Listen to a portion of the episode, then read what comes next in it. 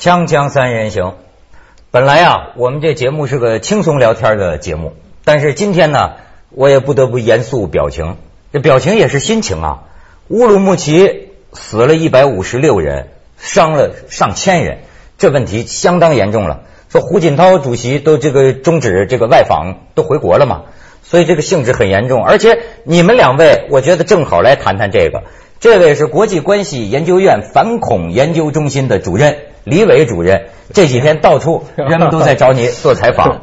还有我们张老师也巧了，刚刚从新疆采风归来，跟着做鞋。对，哎呦，从新疆带回一些出事之前的照片，咱们现在看了也是就不胜唏嘘啊。对对对，太巧了，因为我等于是在出事之前的两三个小时。才离开那个乌鲁木齐市中心那个现场，所以事发的时候我还在飞机场，就是等于是早走了一步。这些你还在那儿待着，但是呢，在事发前的这个乌鲁木齐整个的宁静或者平和或者人们安居乐业的景象呢，上对你来说应该还是记忆犹新。嗯，哎，他有照片呢，咱咱咱们可以看看。哎，张老师说一说，这个是在乌鲁木齐，就是市中心的国际大巴扎，是在那个广场上。我和那个就跟我一块儿去转悠的这个两个维族朋友之一，这是那个叫他叫斯坎泰尔，嗯，是司机啊。再看下一张。这张是就是从那个就是他的乌鲁木齐南门以以呃以南吧，是维族聚集的呃商业区居住区。这是在一家那冰激凌店吃他们维族特制的用鸡蛋和牛奶做的冰激凌。这维族朋友是一个翻译家，他叫那个迪迪利穆拉提。哎，咱们再看，这是在那个商业区，就是这些摊儿很多都是维族啊人呃卖卖衣服啊卖瓜果啊什么，在那条街上。再看。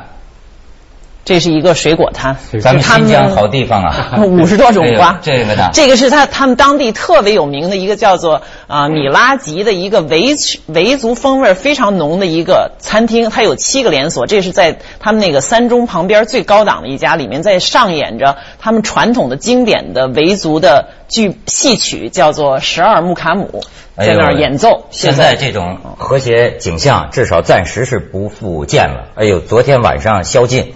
然后今天我看这个新闻，武警总司令嘛，这个无商战说这个部队开进来了，誓师呢还，然后这也是算给这个市民呢派这个定心丸儿。对，现在说呢，这是有组织有计划。哎，您这个专家给我们分析分析，从哪儿看出是有组织有计划？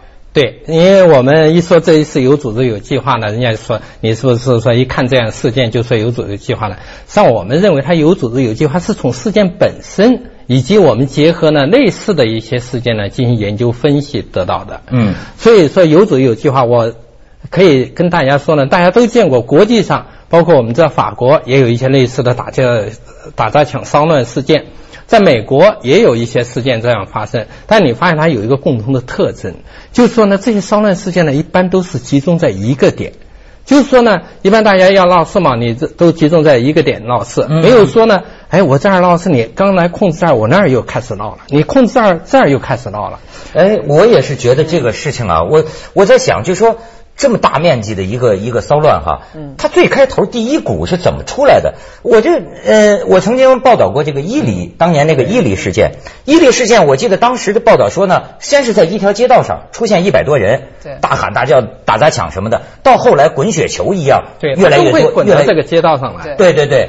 但是您说的这意思，等于是同时多头起火。哎，他好像是开始在人民广场是吧？就是人越来越多。然后好像还我们还截获了一些信号，就从那个呃境外有一些信号要闹事什么，就把事情闹大。这热比亚就然后就说从那天凌晨就有这些信号，然后在多处地点出现。说他组织这个特征呢？你看这个就是说在广场闹事，包括联络啊，包括一些你说截获的信号啊。但是就是说呢，他也就是说针对的新疆整个呢，你这个包括我们要。保证这个稳定安全的一些控制措施呢，它可能也有针对性的。他认为，如果仅仅是在一处闹事的话，那么呢，你很可能很快就可以把这个事件呢控制住，那么呢，它就达不到扩大这个事态的影响。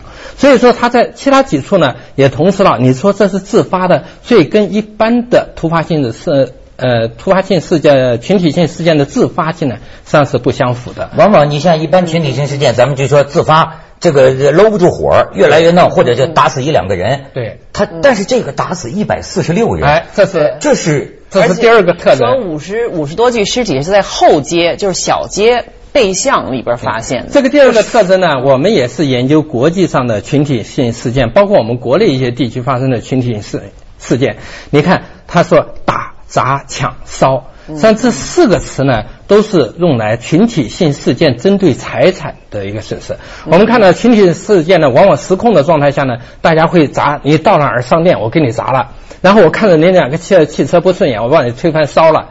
但是造成人员伤亡呢，往往有时候挤伤、踩伤的。但他专门攻击有针对性的攻击人群呢，这样在一般的偶发性的群体性事件、突发性的群体事件呢没有。所以说，他这事先我们说的策划啊，就说呢，他为了制造一种恐慌气氛。那么这种恐慌气氛呢，我们一般的看突发事件、群体性事件，大家跟看热闹一样啊，走得远远的看着啊，这是火光那个直闪。大家看看着，但是这一次呢，你看他给人们制造的心理的恐慌，要远远超过，就是说这种突发、偶发或者自发性的突发。哎呦，我觉得这种恐慌程度，我看这个电视新闻上，嗯，对，人人手一条棍子，我就看连一个大姐在那儿哭，出门儿你想一个女的都拿着条棍子，然后我说这个我查了一下啊，就过去关于乌鲁乌鲁木齐市有一些情况我还不了解，就是乌鲁木齐市啊，二零零五年的这个这个数字人口是二百三十三万多人，然后说这个少数民族占的比例呢大概是百分之二十多，四分之一。百分之二十多，我想这现这现在上百万条棍子，人手一条棍子。除了棍子，你知道还有一个什么东西吗？还有石块是专门从外面运过运过来的。我们知道呢，你在一个大城市中，你说哪能满地上都是对对对。石块？这个石块是准备好的。啊，嗯，不会是从建筑工地上捡过来的吗？它呢，有一些石头不是砖头，它是石头。你可以有时候你可以看黑色的石头，就是说，像是我们的乌鲁木齐市，它无论街道或者说比起北京可能是整洁度差一点，嗯。但是它也不至于满地都是石头。是是是，所以这个呢，像是说，你要是准备进行这些活动，他必须呢想着我除了木棍以外，我可以随手呢，但是这个石头呢，它可能呢不需要近距离的接触，它可以远支，这样呢，你不可能说到处都是石头，而且我们知道当时呢事发地并没有什么建筑工地，对所以说这个石头是从哪来的？那那，但是我又请教一下您哈，就是说他如果预谋预先都带了大棍子、石头，那就很明显呀、目标他向聚集的过程当中就会引起很多人注意啊。他不会，但就是说，如果他是和平示威，比如说一般就会空手而来，对吧？然后示威当中如果发生骚动，那是没有武器的手里。对呀我这个矛盾怎么解释呢？他这个呢，就说实际上呢，他有几个地方呢，当地人呢，就说七月五号那天晚上呢，已经有人察觉，包括呢，有的居民当时他的房东因为租房嘛，他说你赶快关住门，不要出来，今天晚上有事。所以说这个事情你要说是偶发的呢，我个人呢。完全不同意这，因为这几几个迹象显示呢，就是说有人在组织在煽动，起码可能是说这一这这个人呢也房东呢也听到了有人煽动要闹事，在几个地方同时闹事，这样呢我们看到了他准备木棍啊、石块啊，这都是很很很早就准备好。但是这个过程就是说，呃，这么大面积没有发现，或者说发现以后呢，呃，这个当然我们不是在第一第一现场能够处理，我们只能根据呢目前已经发现的这些现象呢来分析，所以认为呢，它还是早有预谋、有组织、策划好。你说到跟这个境外的这种联系和勾结啊，我就想啊，你知道乌鲁木齐市的这个这个位置啊，很有意思的。亚洲的地理中心就在乌鲁木齐市郊，对。三十公里处，对。它是这么一个地方。有一个说法说乌鲁木齐离德黑兰比离北京还要更近，我而且不知道地图而且上乌鲁木齐呢是是距离全世界距离海洋最远的城市，嗯。乌鲁木齐。咱们先去一下广告，锵锵三人行广告之后见。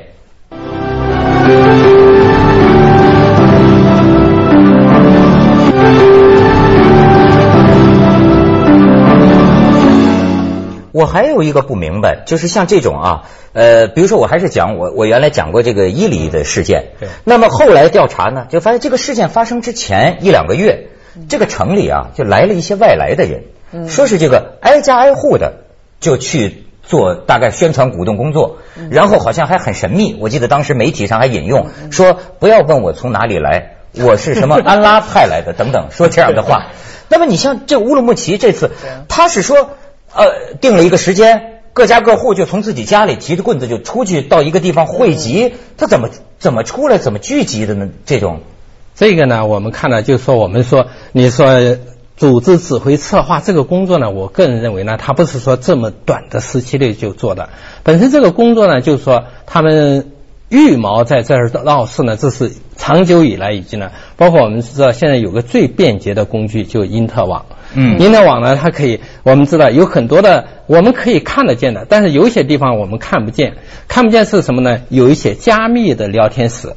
哦，这个呢，就是说，你不是说我你能看什么，我也能看什么，那是不对的。就是有些加密的聊天室呢，它专门有一些特定的网站，有特定的加密聊天室。所以说，为什么说人家能够知道，哎，境外或者说有什么意图？刚才你说呢，这个截获信号呢，这是第二个方式，就是采取了一些无线通信的方式。然后还有第三种形态呢，就是他派人进来。所以你刚才说为什么那么这么短的时期，哎，是不是吆喝大家都从那个？他这个呢也有一另外一个方式。我们看到呢，就是说从呃世委会成立，包括世委会成立以前，嗯，一些的东突组织呢，他对境内的这些山洞啊，或者说这些工作，只不过是呢，他在没有一个特定的导火索。对。那我想问一下，就是这个特定的导火索之一，至少会不会是跟就是呃两周以前那个韶关玩具厂的械斗，就维族工人和这个汉族工人因为一个谣言械斗有关系？你你说到这事儿，我还想起来，我还都要做个更正。现在这个新闻如此之快呀！我们那天做节目还是在讲就韶关旭日玩具厂这个事情，就是这个两位这个维族汉族工人在械斗，当时传出来说是因为什么维族工人什么强奸。呃，什么汉族女工引发的矛盾？对，但是到后来公安局逮着那人了，造谣的，是一个姓朱的。他是这个离开了这个厂，又想回去，但这厂里不要他，怀恨在心，他自己也承认了，说我造谣，造造谣。然后这几天维族那个就是有受伤的什么维族女工躺病床上，还发出呼声的，说不要拿我们打岔，就就等于他这你明白吗？但是我我想这个就是说我看到一些图片，就是说砸汽车的，就后来暴徒嘛，所谓我看到很多都是很年轻的，有也有一说就是说这些人可能就是打工的，就比如南疆或者北疆的一些维族外出打工的。我们说你说这个呢，他是这个人，我们就说到另外一个题上去了。就人在不同的生长年龄段上有一个时间段，就是说说十几岁到二十几岁期间呢，他最容易受到外界的影响，而且呢。最容易冲动，所以说呢，一般我们研究这些，就是他招募什么人，或者是煽动什么人，或者说需要什么人做。你在国际上呢，你也可以看到，就越来越年轻，二十岁左右的，正是这个最思想最波动、最叛逆、最想就是说做一些出格举动的这些人。所以说呢，他也是利用了这一个特点。这只是呢，就说这是心理学上的对，所以呢，大家就比较关心他这个背后的人。哎，因为现在好像感觉各方面矛头直指热比亚。哎，您给我们介绍一下。我原来讲过，热比亚是个传奇，很传奇啊。这个人当年所谓的新疆女首富、女女女富豪什么的，呃，听听听说她结第二次婚的时候还有什么择偶标准呢？对对，就说是呃，得是被也是被什么老婆抛弃的这个男人，这是三个条件其中的一个条件。然后呢，就说他曾经就说当这个洗衣工，是吧？当了仨月，挣了三千块钱。这个，然后呢，云游四海，回来之后做什么生意，很快就亿万巨富。而且同时还生了是五个，还有十还十一个孩。他是小时候说十几岁的时候就嫁给南疆的这么一个人，生了六个孩子。六个。到后来文革的时候，这算是搞搞什么资本主义，摆点小买卖。对，他是做刺绣啊。他原来呢，他出生在阿勒泰。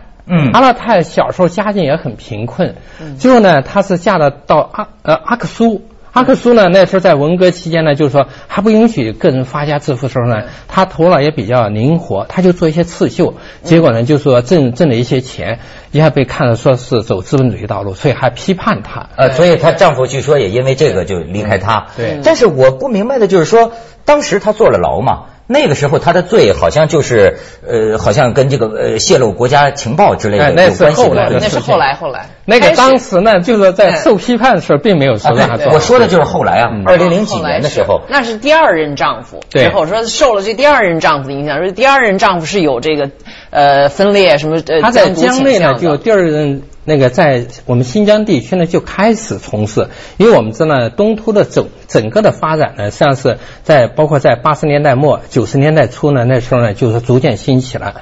然后呢，她的丈夫呢也是从事一些分裂活动，然后在一九九六年呢是逃走了，逃到美国去了。哦，她丈夫好像叫什么肉孜？哎，对对对，哎，叫肉孜节。她逃走以后呢，就是说我们知道呢，算是呃，对于热比亚呢，算是她自己在国内的发展并没有任何的影响。但是呢，最后呢，大家发现就是说，也是一些国家的安全机机关呢，或者说公安机关呢，发现呢，他还不断的呢，把国内的一些就是说涉密的，也就是说对国家安全呢，呃，很重要的一些文件呢，还依然呢向她那个逃到国外的丈夫呢传送。嗯所以这呢，给她丈夫呢，因为她丈夫出出去以后呢，并没有说就不不做什么分裂活动，她依然分裂活动，但是她要需要一些资料或者需要一些情报，都靠呢热比亚呢从国内呢给他走。所以到九九年呢，他这样的就是说出卖国家机密啊，不是出卖，就是说危害国家安全的行为呢，被发现就被被捕了。两千年呢就被判入狱八年。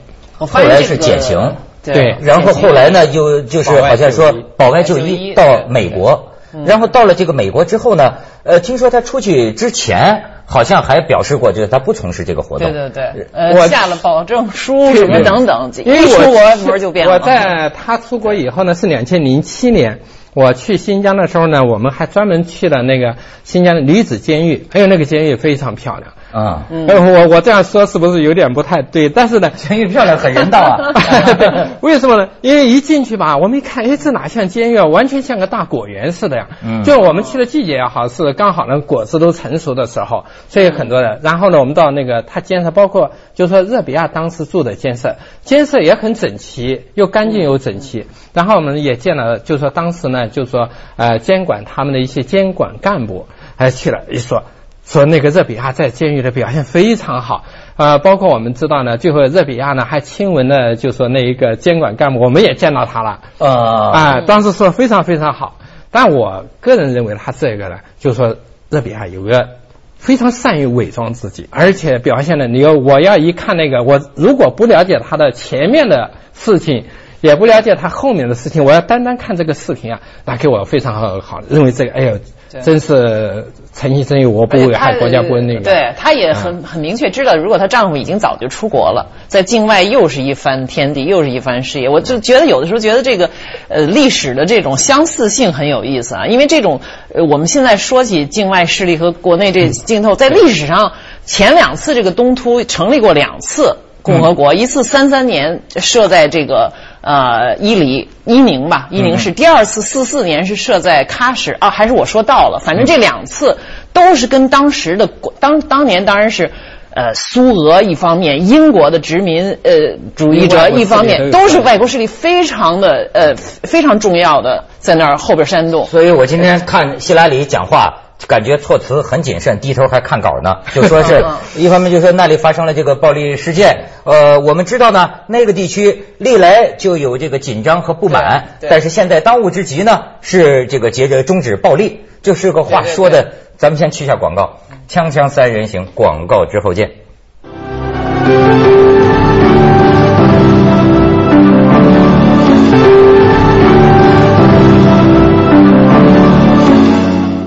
看报道上呢，似乎这个热比亚在境外声称他跟这个事件没有关系，但是呢，这个你刚才讲到这个世维会，就世界维吾尔代表大会是吧？对这个这个组织，他热比亚算不算所谓这个疆独势力的领袖呢？我都不知道。嗯，现在呢，按说呢，他应该是就是说，呃，境外疆独势力的主要领导人。